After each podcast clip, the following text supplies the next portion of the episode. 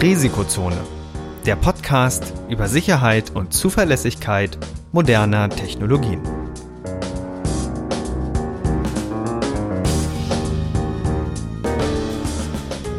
Heute mit Professor Dr. Andreas Noack und Viktor Gaske. Die im Podcast erwähnten Methoden und Werkzeuge für Angriffe dienen ausschließlich dem Bildungszweck zur Verbesserung der IT-Sicherheit. Es wird ausdrücklich angemerkt, dass unter anderem das Ausspähen und Abfangen von Daten sowie die Computersabotage strafbar sind.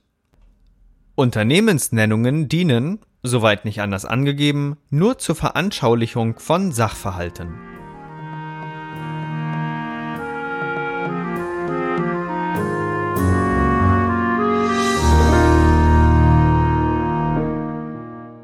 Hallo und herzlich willkommen zu einer neuen Episode vom Risikozone Podcast. Heute wieder mit Andreas und Viktor. Und wir möchten heute ein bisschen das Thema sichere Netze und vor allen Dingen auch souveräne Netze vertiefen, nochmal genauer ergründen. Wir haben ja versucht in der letzten Folge schon so ein bisschen das Thema E-Mail genauer unter die Lupe zu nehmen. Und die Herausforderung war wirklich, dass das Thema so komplex ist. Also wirklich, wir, wir hätten so lange noch drüber sprechen können, aber haben das jetzt quasi in die nächsten Episoden quasi verschoben, damit quasi der Bogen in jeder Episode da ist und damit jeder beim Joggen die Podcast-Folgen hören kann, ohne dass er mit irgendwelchen Cliffhangern zu kämpfen hat. Ja, vor allem ist es auch mal schlecht, wenn man dann irgendwie dicke Bücher mitschleppen muss beim Joggen, um das nachzuschlagen, was über was wir alles hier sprechen. Genau, deswegen ist es auch so, deswegen können wir, wir, wir werden euch auch wenig tiefen Vorlesungsstoff antun. Also wenn wir jetzt irgendwie Sachen dann machen würden, es wird ja irgendwann nochmal die Folge kommen, zum Beispiel Diffie-Hellman. Wir werden uns angucken, wie geht so ein Schlüsselaustausch? Was ist das Konzept dahinter? Was kann da alles schiefgehen? Wenn wir jetzt so mathematisch den Kram ergründen würden, da schalten die meisten ab. Weil, na, wenn, ihr das hören wollt, dann könnt ihr euch gerne äh, bei der Hochschule eurer Wahl, ich glaube, Andreas hat da einen super Tipp, könnt, könnt ihr euch einschreiben und das quasi studieren, weil das geht da auch echt in die Tiefe und dann versteht ihr das auch, aber so für einen Podcast, fürs Joggen, äh, nicht so. Ah, ich glaube, bei Diffie Hellman geht's noch, aber wenn es dann komplizierter wird, ja, genau. Wird grenzwertig. Ja, ja, das, wir müssten ja vor allen Dingen dann noch sagen, ja, wir setzen dann im Grunde ähm, Gruppentheorie voraus und ihr müsst auch so wissen, was so, so Modulo ist und dann steigen wir richtig tief ein. Das wird dann schwierig. Also wir, wir haben eher so die Themen, die man schön diskutieren kann. Äh, und, und der, der schwierige Teil, die Papers, sollten wir mal in diese Gefilde kommen, die können wir euch in den Shownotes verlinken und das könnt ihr auch genauer ergründen oder wir machen mal Spezialepisoden, wo man das dann genauer erklärt. Aber so die ganzen Formeln im Ton also auf der Audiospur so abzuhandeln, das wird schon echt anstrengend. Vor allen Dingen, ich habe ja immer das typische Autobeispiel.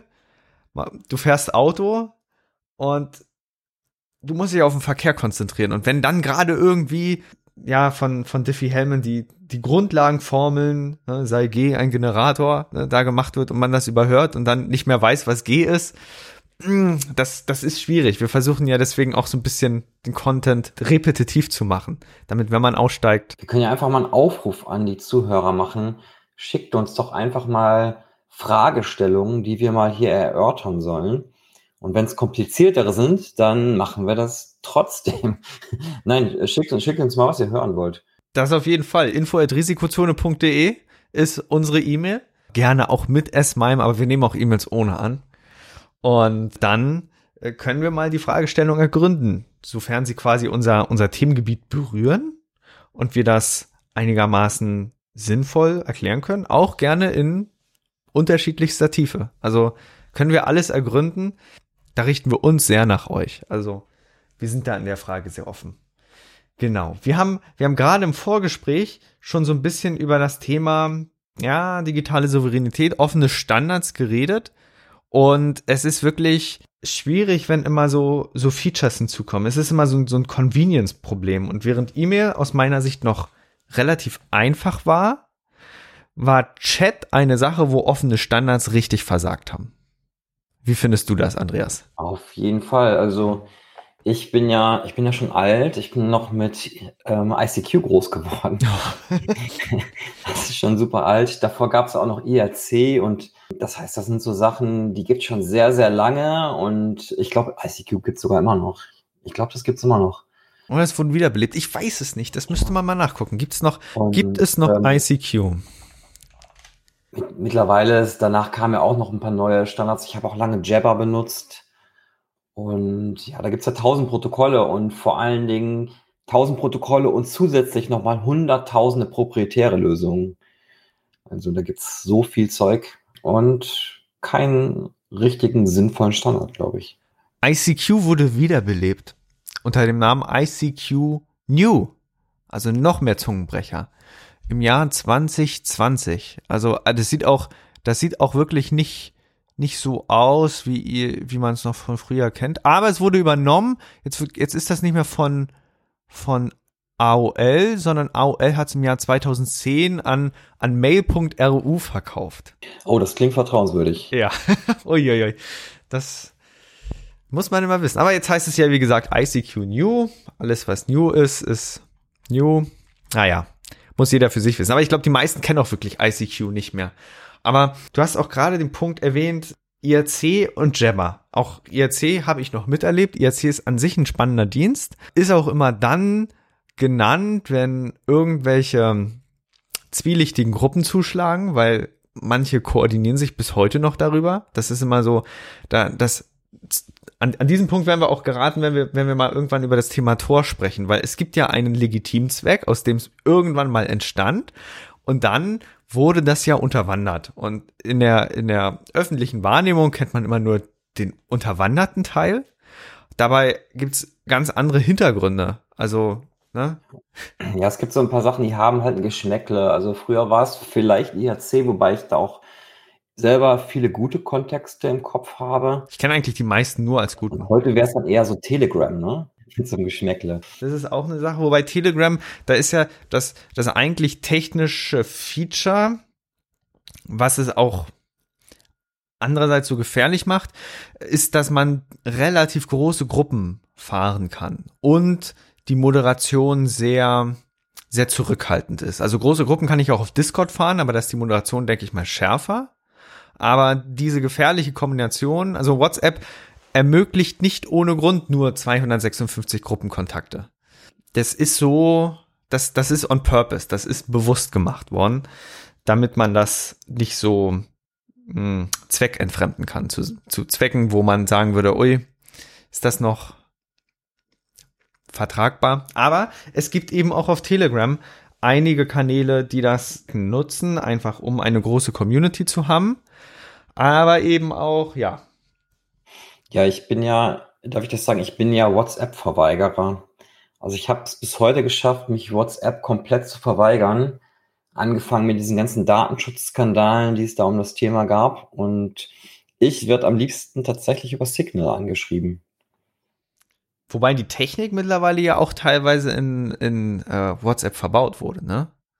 In Anführungszeichen sagen sie, in Anführungszeichen. Sagen sie, ja, das, das ist immer, da kommen wir dann irgendwann, das wäre auch ein Punkt, äh, wo wir, wo wir das mal genauer gründen können, Trusted Computing. Was ist überhaupt sicher? Also auch Open Source Software. Wenn ich sie ja einsetze, läuft sie ja am Ende des Tages auf einer proprietären Firmware. Und kann ich dann überhaupt noch sagen, dass etwas sicher ist? Wir haben ja zum Beispiel jetzt auch bald den, einen, einen neuen Chip, es ist ja dieses Microsoft Pluto-System, diese Architektur. Auch sagen, um wo man auf der einen Seite gibt es einen großen Vorteil, wenn ich eine Hochsicherheitsumgebung habe, kann ich wirklich mein System komplett abschotten. Aber für Hobbyisten oder welche, die, die quasi Innovation machen möchten und eben aus diesen Grenzen ausbrechen, die es früher auch wirklich nie gab, aber heute irgendwie aus Sicherheitsgründen dann erachtet werden, für die ist das natürlich schon ein Risiko. Äh, man muss, man muss alleine mal überlegen, aus Spiele-Publisher-Perspektive, da kommt nämlich der Pluto, soweit ich weiß, her, aus dieser Xbox-Welt, da muss man, also die, die Publisher finden das gut, die, die Spielehersteller, weil die können einen vollumfassenden Cheatschutz implementieren. Ich kann dann also nicht mehr irgendwelche Spielregeln umgehen, indem ich irgendwelchen crazy Hardware-Stuff mache und dann mit Debuggern mich darauf hänge. Aber eben der legitime Nutzer wird dann irgendwann auch an die Grenzen kommen, wenn man zum Beispiel auch schon hört, dass, dass es dann das Risiko gibt, dass unter bestimmten Bedingungen kein Linux mehr ausgeführt werden kann. Ja, richtig. Und dafür nutze ich das einfach viel zu gerne, als dass ich mich da aussperren lassen möchte. Tatsächlich, ja, freue ich mich eigentlich immer, wenn ich mal Linux hochfahren kann und kein Windows hochfahren muss. Ja, das, da, da hast du im Grunde eine, eine, eine klare Haltung in der Frage. Und eben auch bezüglich WhatsApp eine. Bei WhatsApp ist natürlich der spannende Teil, und das war da, wo ich, wo ich am Anfang schon drauf abzielen wollte, dass WhatsApp im Kern eigentlich Jabber ist. Jabber ist nämlich so, dass ich würde sagen, es ist das gefallene Chat-Protokoll. Es fing ja ursprünglich, also heute heißt es XMPP, auch mhm. wahnsinnig kompliziert. Früher klang es einfach Jabber, also das konnte man nur aussprechen. Dieses Jabber oder XMPP-System fing ursprünglich mal mit dem gleichen Gedanken an wie E-Mail. Man hat verschiedene Jabber-Server, ich kann mir auf einem der verschiedenen Server eine Adresse holen, bin dann erreichbar und andere können mich entsprechend unter der Adresse erreichen. So, jetzt hebte der Dienst nur nie ab, weil es wahnsinnig schwierig war, erstens einen guten Client zu finden. Ah, ich weiß gar nicht, was die Gründe dafür waren. Hast, hast du da? Also es gab äh, eine Zeit lang, also ich bin ja seit, ich glaube, seit dem Jahr 2000 bin ich schon fest in der Linux-Welt unterwegs. Und es gab in der KDE-Umgebung gab es eigentlich einen Client, der recht zuverlässig Jabber auch gesprochen hat. Und ich glaube, in der Gnome-Welt gab es Pigeon. Pigeon, ja. Genau, und ich habe Copete benutzt, glaube ich. Und die konnten das verhältnismäßig gut. Also Probleme gab es eigentlich selten mit Jabber. Das Problem ging aber, glaube ich, dann erst richtig los, als, als Mobile kam und als Push ein Problem wurde, weil Jabber erwartet ja, dass ich eine Standleitung quasi zum Diensteanbieter habe und das wurde sehr schwerlich nur ermöglicht. Man muss ja auch sagen dazu, Jabber wurde ja wirklich jedem früher hinterhergeschmissen. Ich hatte Google Talk. Google Talk war eigentlich Jabber. Das heißt, hatte ich ein Gmail-Konto, hatte ich sofort ein Jabber-Konto. Wussten nur die meisten nicht. Gibt's auch nicht mehr. GMX hat auch lange Zeit Jabber gehabt. Ich weiß auch nicht, ob sie es bis heute noch haben. Das kann ich mal ganz kurz nachgucken. Ja, aber das mit Google Talk weiß ich auch. Ich weiß nämlich, dass ich mal, ich glaube, in Copeta hatte ich damals die Google Talk Jabber Adresse, ich glaube noch eine andere Jabber Adresse und tatsächlich glaube ich noch ICQ. Ui, ui, ui.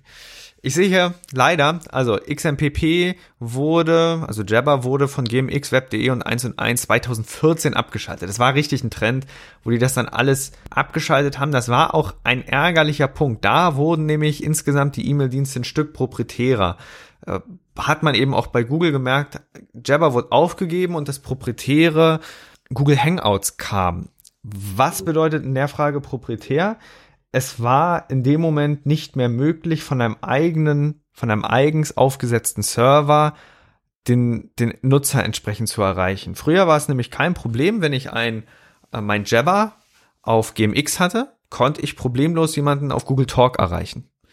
Ja. Absolut kein Problem. Wenn die Dienste jetzt abgekapselt werden, dann ist dieses, diese Möglichkeit weg, dass ich mit einem anderen von einem anderen Dienst sprechen kann. Man nennt das auch Interoperabilität. Die soll ja jetzt wiederkommen.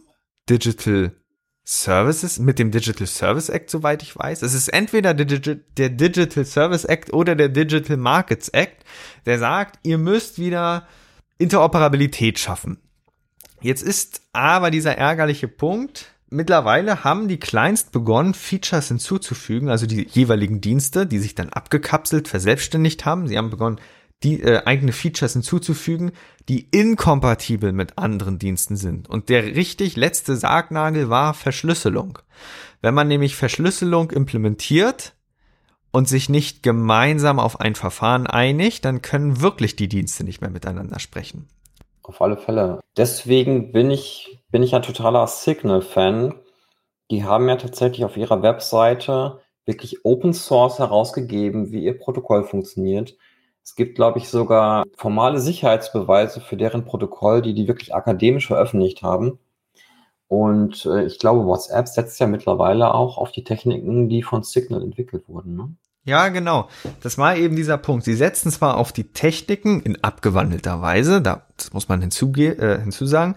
Man muss aber auch eben auch gucken, dass oder, oder betrachten, dass WhatsApp im Kern auch Jabber eigentlich ist. Sie haben sich nur eben entschieden, wir machen, ich weiß das jetzt nicht ganz genau, das ist Mutmaßung, sie haben es ja nämlich, glaube ich, nie groß selber veröffentlicht, aber äh, soweit ich weiß, wurde das WhatsApp nachgesagt, dass im Kern ein Jabber läuft, damit die, die Dienste entsprechend abgewickelt werden, man sie ihre eigenen Features darauf gesetzt haben und die Interoperabilität deaktiviert haben. Das heißt, wenn ich mich bei WhatsApp anmelde, dann wird im Grunde auf deren Jabber Server ein Konto erstellt. Es ist nur technisch absolut nicht vorgesehen, dass ich andere Jabber Systeme erreiche. Und mit den neuen Features ist es auch gar nicht mehr umsetzbar. Also wenn wir das mal unseren Zuhörern praktisch erklären möchten, was bedeutet oder was es bedeutet, dass, dass Interoperabilität aufgegeben wird, wenn wir das tun möchten, dann ist, glaube ich, der Bildtransfer ein gutes Beispiel. Also Jabber hat an sich im Kern eigentlich absolut keine Probleme, erstmal eine Textnachricht zu transferieren. Mhm. Das ging ja. Das Problem kam jetzt hinzu, wenn ich ein Bild transferieren möchte, weil dann stellt sich die Frage, wie kriege ich dieses Bild rüber? Und jetzt gibt's den ersten Dienst, der sagt, wir, ich, ich glaube, das war eines der ersten Verfahren. Die haben gesagt, wir bauen einen Kanal daneben auf. Wir schicken also über eine, eine Java-Nachricht und da steht dann drin irgendein alternativer Kanal, wo es übertragen wird. Und dann wird das da irgendwie rübergeschickt. Eine andere Möglichkeit, die entscheidet sich jetzt, sie lädt das auf den Server hoch und schickt eine Art Link rüber, was der Gegenclient dann entsprechend aufrufen kann. Eine andere Möglichkeit macht einfach eine riesige Nachricht und schickt das als Anhang, wie in einer E-Mail. Und jetzt mhm. habe ich also drei verschiedene Möglichkeiten, um ein Bild zu übermitteln. Und wenn das Gegenüber nicht alle drei versteht oder nur ein Teil oder möglichst notfalls gar keine, weil es nicht Pflicht ist im Standard, wie ich Bilder schicke, dann habe ich ein Problem. Dann kommen die Bilder nicht an. Und die Hersteller müssten sich erst darauf einigen, zum Beispiel, wie ein Bild übertragen wird. Aber jetzt geht der ganze Spaß dann auch weiter. Jetzt kommt einer an und sagt, zum Beispiel WhatsApp, ich habe Sprachnachrichten. So, das sind Audiomitteilungen in einem bestimmten Format. Jetzt kann es aber einen anderen Anbieter geben, der sagt, ich habe keine Sprachnachrichten. Was passiert denn jetzt, wenn ich einem anderen eine Sprachnachricht schicke, der bei einem Provider ist, der das gar nicht unterstützt? Sind die dann weg oder wird die transkribiert oder da beginnt man dann auf einmal sogenannte Gateways zu bauen. Und dann, also wirklich der einfachste Fall ist es, glaube ich, immer, wenn dann einer sagt, ein Monopolist, ich setze den Standard, ich setze den durch. Bestes Beispiel WhatsApp, iMessage, eben alle großen Dienste, eben auch, ich weiß gar nicht, was Google momentan hat. Ähm, weiß ich die gar nicht. Die sind auf Meet umgestiegen. Meet, genau. Das ist jetzt der Duo-Nachfolger. Also die haben da, die haben da wirklich viele Sachen. Ähm, wenn da jeder Provider seine Standards setzt, dann kann der im Grunde auch sehr schnell innovativ sein, weil er kann einfach schlagartig ausrollen. Wenn Google oder einer sagt, ich biete ab morgen digitale Zahlung auf meinem System an, dann können sie das problemlos ausrollen.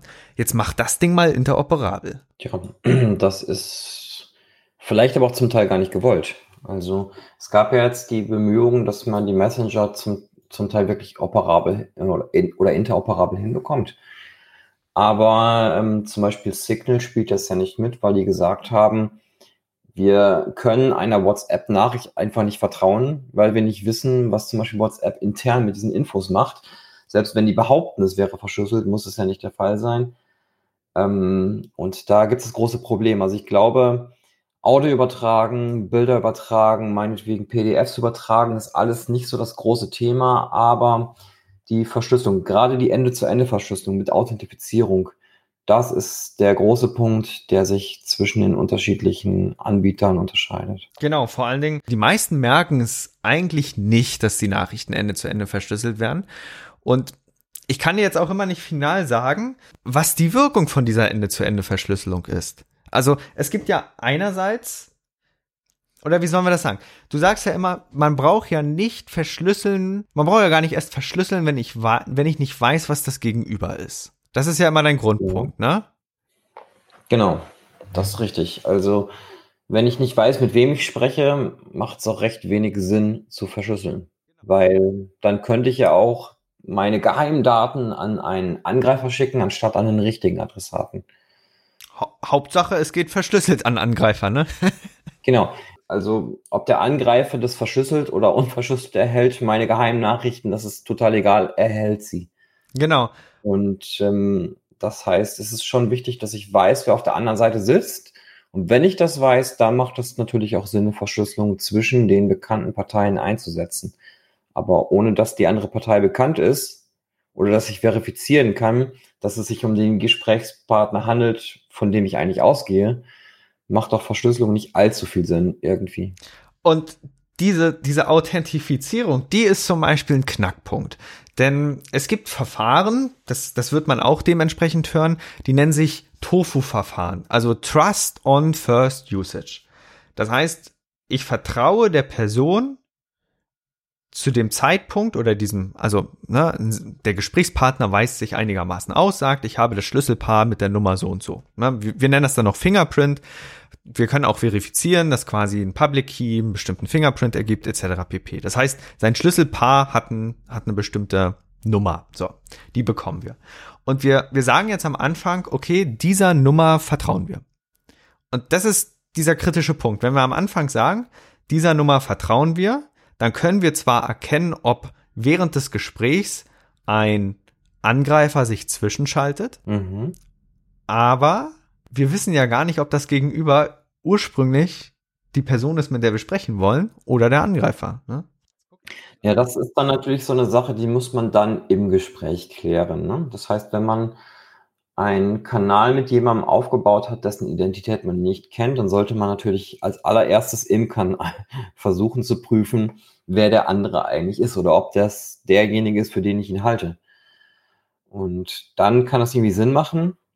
Das ist natürlich dann wesentlich einfacher, wenn man vielleicht einen Videochat macht, was ja zum Beispiel auch per Signal angeboten wird. Das heißt, da könnte ich per Videochat dann prüfen, ob das wirklich Victor ist, mit dem ich da gerade spreche. Und wenn ja, dann vertraue ich auch den Textnachrichten, die dann im Nachhinein von ihm kommen.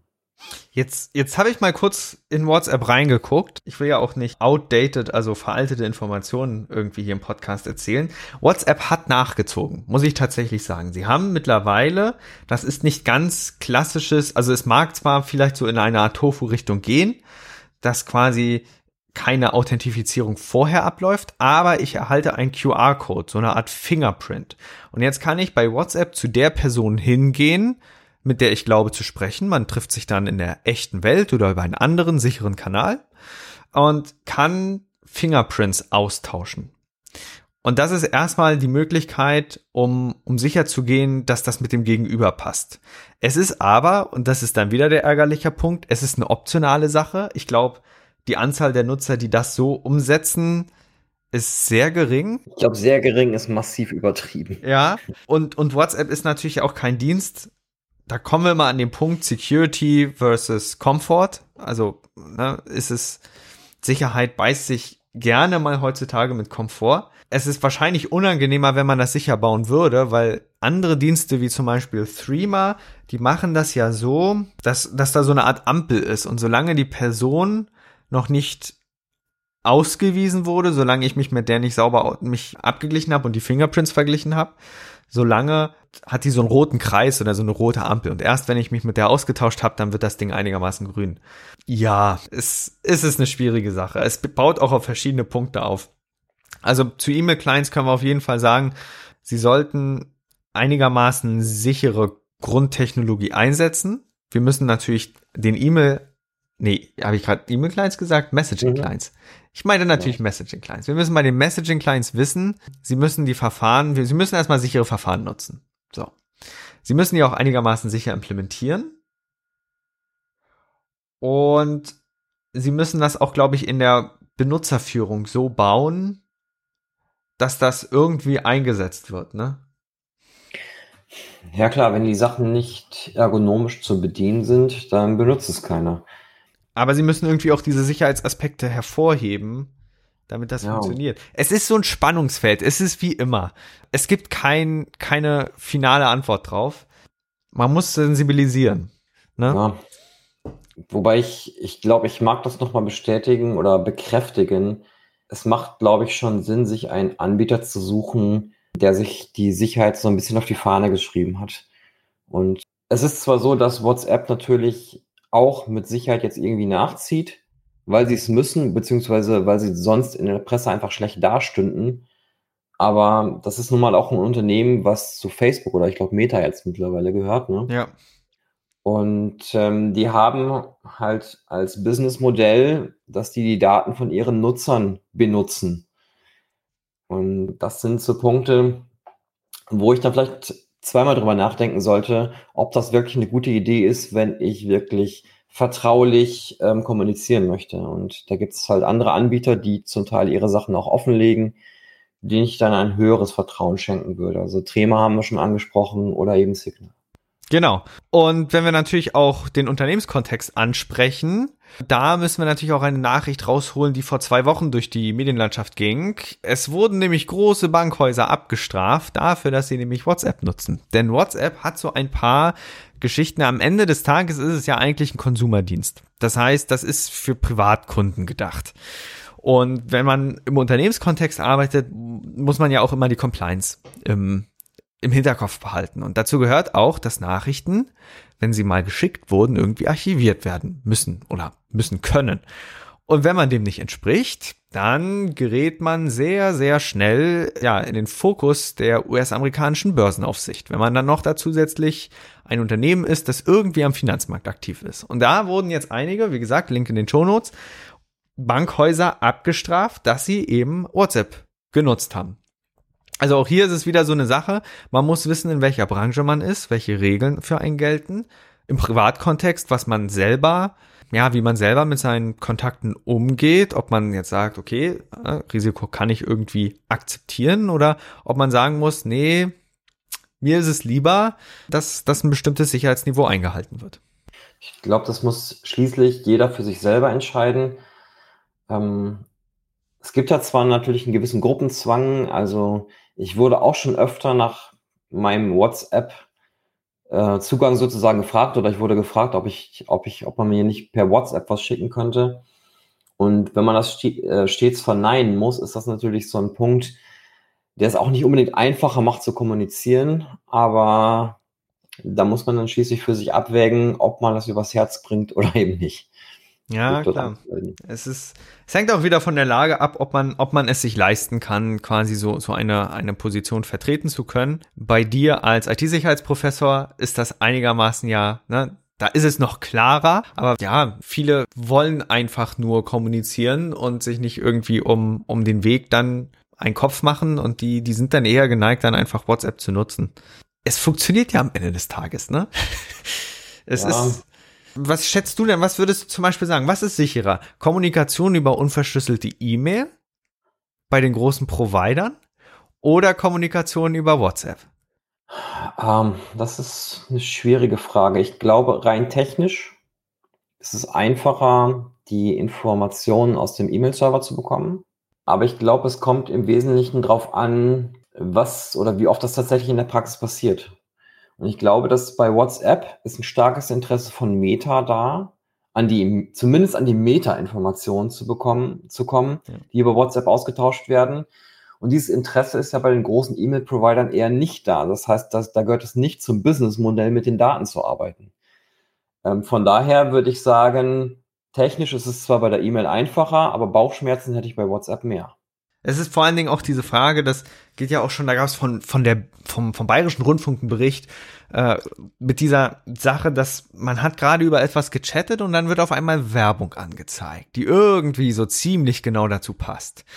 Und während man ja das noch irgendwie bei Chatnachrichten auf irgendwelchen Social Media Plattformen versteht, wird's komisch, wenn man über etwas gesprochen hat. Und was jetzt eben die Frage ist, und auch das müssen wir mal über die verschiedenen Folgen vielleicht mal so ein bisschen beobachten. Die Frage ist, ist das ein psychologischer Effekt? Das heißt, das, über was ich gerade geredet habe, habe ich stärker im Fokus und wenn ich das jetzt als Werbung sehe, dann bin ich eher, eher gewillt dann zu sagen, oh, was ist das? Habe ich ja gerade gehabt. Oder ist da wirklich was tiefer dahinter? Ah, ich weiß nicht, ob man von, also so häufig von komischen Zufällen sprechen sollte. Also ich glaube tatsächlich, dass da technische Systeme zum Teil hinterstecken. Sicherlich nicht in allen Fällen. Ähm, hast du dieses Gerücht mal gehört? Es gab mal das Gerücht, ähm, dass die von ähm, wenn sie, wenn man mit ihr spricht, ähm, tatsächlich auch das Raumecho ermittelt. Das Raumecho. Und daraufhin gab es mal diese, diese Story, dass die Einrichtungstipps geben würden auf Basis des Raumechos, weil die abschätzen können, wie gut eingerichtet die Wohnung ist. Das sind ja so Meta-Informationen, an die man vielleicht gar nicht denkt. Ui. Und ich glaube, es gibt ähm, so eine starke Verdrahtung und so eine tiefe Verdrahtung von solchen Meta-Informationen und eben solchen Sachen, wie du gerade angesprochen hast, dass es wahrscheinlich durchaus berechtigt wäre, ein bisschen paranoider zu sein und ein wenig weniger von Zufällen zu sprechen oder komischen Zufällen. Ja, in dem Aspekt muss man natürlich auch noch, noch wichtig äh, in, in unserem Podcast-Kontext sein, äh, die, die Unternehmensnennung, auch wenn wir sowas machen, äh, und, und vor allen Dingen auch über Gerüchte reden. Ne? Das, das steht im Grunde stellvertretend für die dahinterliegenden Technologien. Das heißt, ähm, es, ist, es ist ein Problem, das oder ein Risiko, das ist, glaube ich, denke ich mal, bei allen Sprachassistenten, äh, ja. dass man das eventuell möglicherweise so ausnutzen kann. Ähm, man muss, man muss sich am Ende des Tages, wie gesagt, bewusst sein. Ne? Und es gibt ja viele, die sagen auch, ähm, das ist jetzt nicht mein Problem, ich will einfach gute Werbung haben. Und ich will, dass, dass quasi der Ton sauber abgespielt wird. Oder ich äh, mein, mein Licht mit äh, Sprache anmachen kann. Ne? Das heißt, auch hier muss jeder eben wissen, ne, Gefahrenmöglichkeit oder warum gerade jetzt die Werbung so gut passt. Ne? Das ist ja auch IT-Sicherheit. Aber natürlich, wenn man sich in einem gefährdeteren Umfeld befindet, muss man eben auch äh, mögliche Opponenten entsprechend ja, ich, kennen. Ich glaube, man muss sich einfach nur bewusst sein, dass es keine kostenlosen Dienste gibt. Mhm. Wenn etwas kostenlos ist, bezahlt man mit seinen Daten. Wenn man damit einverstanden ist, dann ist das durchaus eine Option. Und äh, zu dem Gerücht von gerade, ich, ich habe Freunde, die, benutzen die auch. Ja, also das, ähm, die haben noch nie von dieser Raumecho-Geschichte berichtet. Das heißt, ähm, aus meiner persönlichen Erfahrung kenne ich es auch nicht. Ich habe das Gerücht irgendwo mal aufgeschnappt. Aber allein die Idee dahinter finde ich faszinierend, weil es eben technisch möglich wäre. Ja, klar. Und es ist ja, also allein was auch in der, in der akademischen Welt so an Ideen kursiert, was, was auch nicht umgesetzt werden kann. Es gibt ja zum Beispiel äh, von einer Universität ganz viele Papers zum Thema Covered Channels. Also alles Richtung Seitenkanalangriffe. Sprich, jetzt bei den Papers konkret, wie bekomme ich Informationen aus einem System raus, das im Grunde als abgeschlossen gilt. Und da gab es jetzt ganz frisch eine Geschichte, äh, da hat einer gesagt, okay, wenn ich jetzt Informationen aus einem System rausbekommen will, dann kann ich das zum Beispiel über den Ethernet-Port, also den Netzwerkanschluss, mit, da gibt's ja so blinkende LEDs dran und die kann ich dann irgendwie ansteuern, dass die in einem bestimmten, in einer bestimmten Frequenz blinken und dann kann ich quasi die zu schützenden Informationen rausmorsen. Genau. Ja, das ist ein total spannendes Thema. Also ich finde das persönlich auch sehr interessant. Gerade auch diese Air-Gap-Thematiken da gibt es ja wahnsinnig viele Möglichkeiten, Informationen zu übertragen. Äh, zum Beispiel der, der neue Rubber Ducky, ihr das mitbekommen?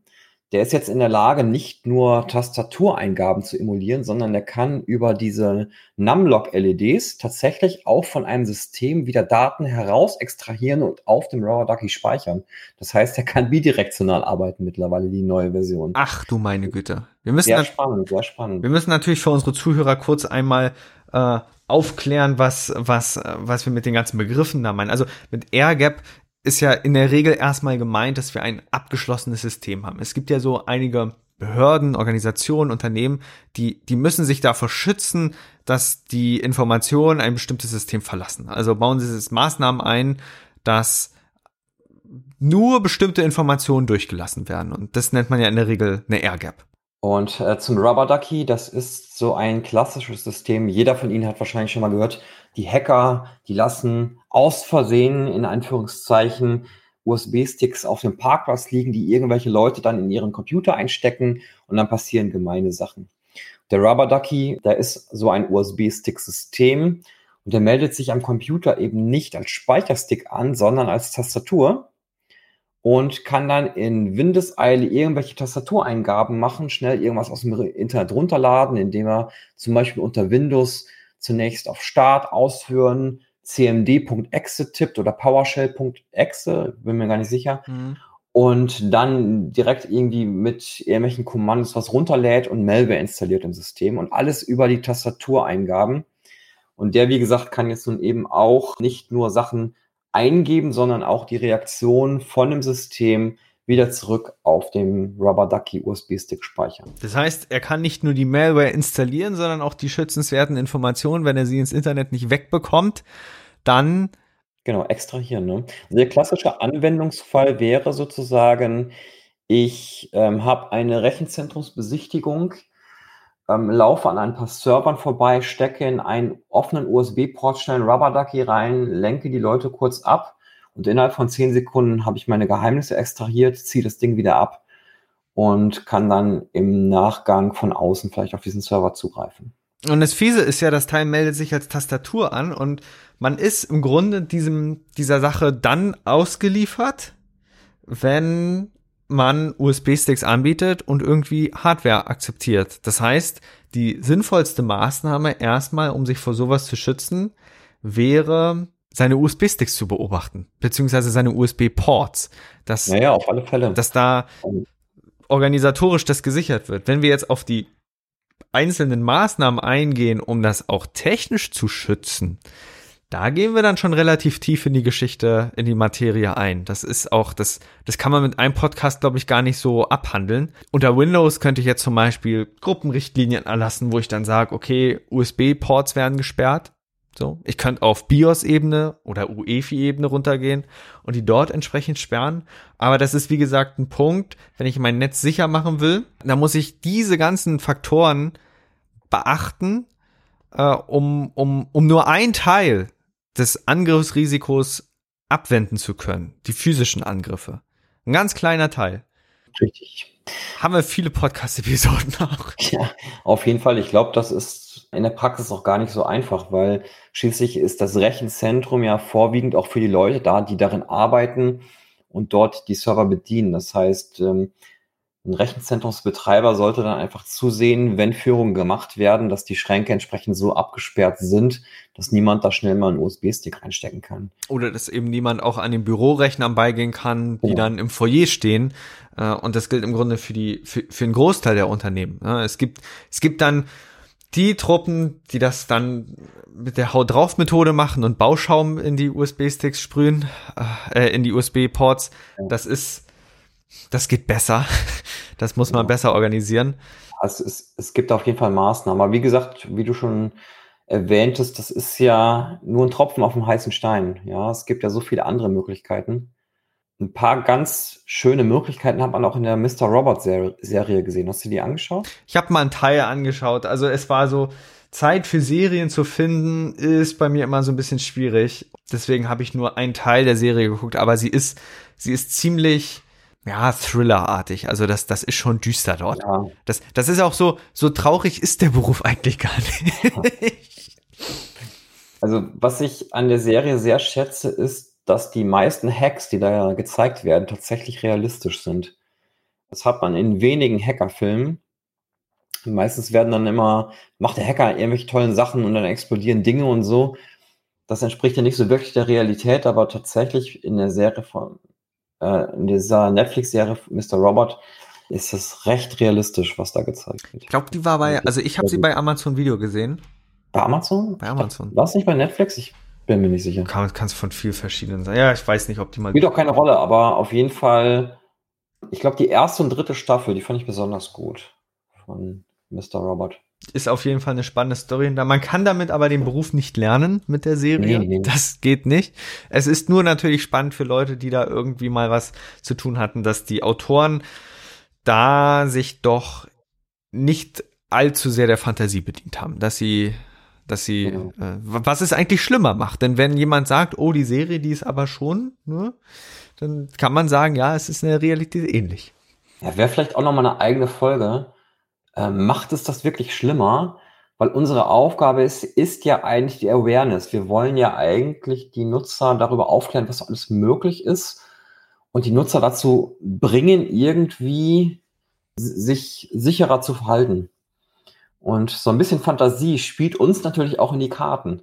Das heißt, da könnte man natürlich auch philosophieren und, und überlegen, ist so ein bisschen Fantasie nicht doch toll, um den Leuten einfach viel mehr Angst zu machen, als notwendig wäre, wobei das natürlich auch übertrieben ist. Aber tatsächlich ist Awareness ein wichtiger Punkt. Das ist ja auch einer der Hauptzwecke von so einem Podcast, Leute darüber aufzuklären, was alles geht und sie so langsam aber sicher in die Richtung zu bewegen, die das ganze Umfeld ein bisschen sicherer gestaltet.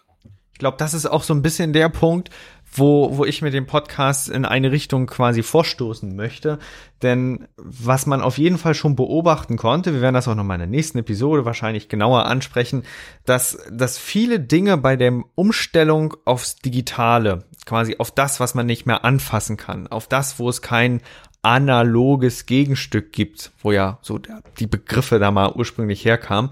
Ähm, in dieser Welt sind eben ein paar Dinge anders. Während ich quasi klassischerweise mein, mein irgendein Container mit einem Schloss absichern kann, ist es eben in der digitalen Welt nicht so, dass ich jetzt einfach irgendwo ein Passwort voranstellen kann. Einfach nur ein Passwort äh, als, als äh, Abfrage vor einer Datei. In der digitalen Welt sind nämlich so ein bisschen die Kräfte unterschiedlich. Wenn ich ein Schloss von einem Container abbreche, dann hinterlasse ich dort Spuren und ich habe einen gewissen Aufwand, um an das zu schützende Gut zu kommen. Im digitalen reicht es ganz einfach nur, einen Teil der Datei wegzuschneiden und dann komme ich an den eigentlichen Inhalt dran. Deswegen würde man dann im digitalen eher sagen, nicht einfach nur ein Passwortfeld, sondern ich muss die komplette Datei verschlüsseln. Und dieses Verständnis von Sicherheit, um, um die Systeme, die dahinter liegen und unsere Gesellschaft zukünftig immer mehr antreiben, sicherer zu machen.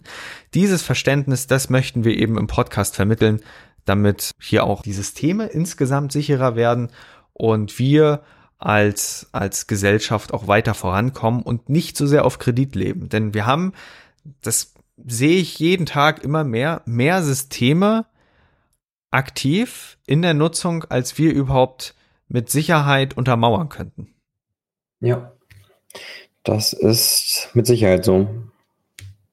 Mit Sicherheit unsicher. Das ist so ja, ein bisschen das. Mit Sicherheit unsicher. genau.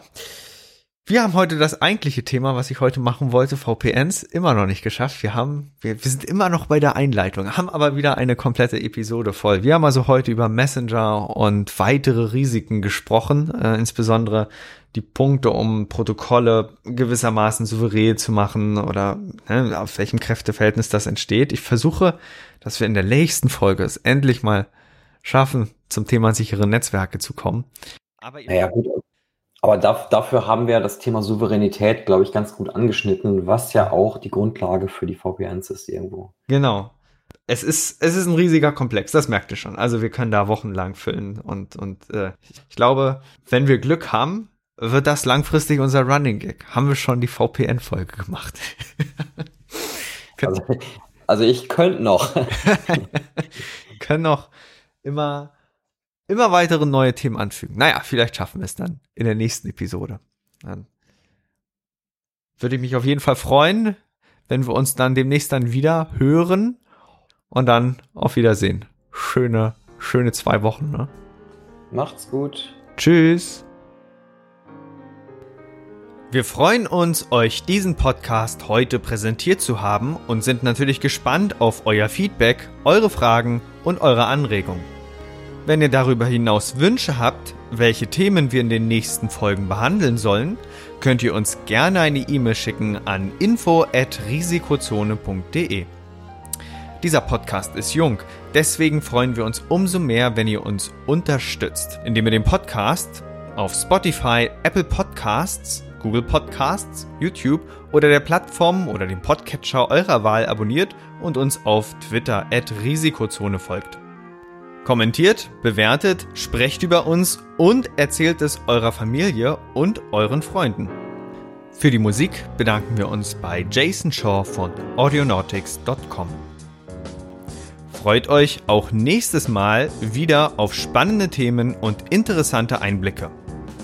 Weitere Informationen zum Podcast, den Episoden sowie den Show Notes könnt ihr jederzeit unter risikozone.de abrufen. Bis dahin wünschen wir euch eine wunderschöne und erfolgreiche Zeit. Auf Wiederhören.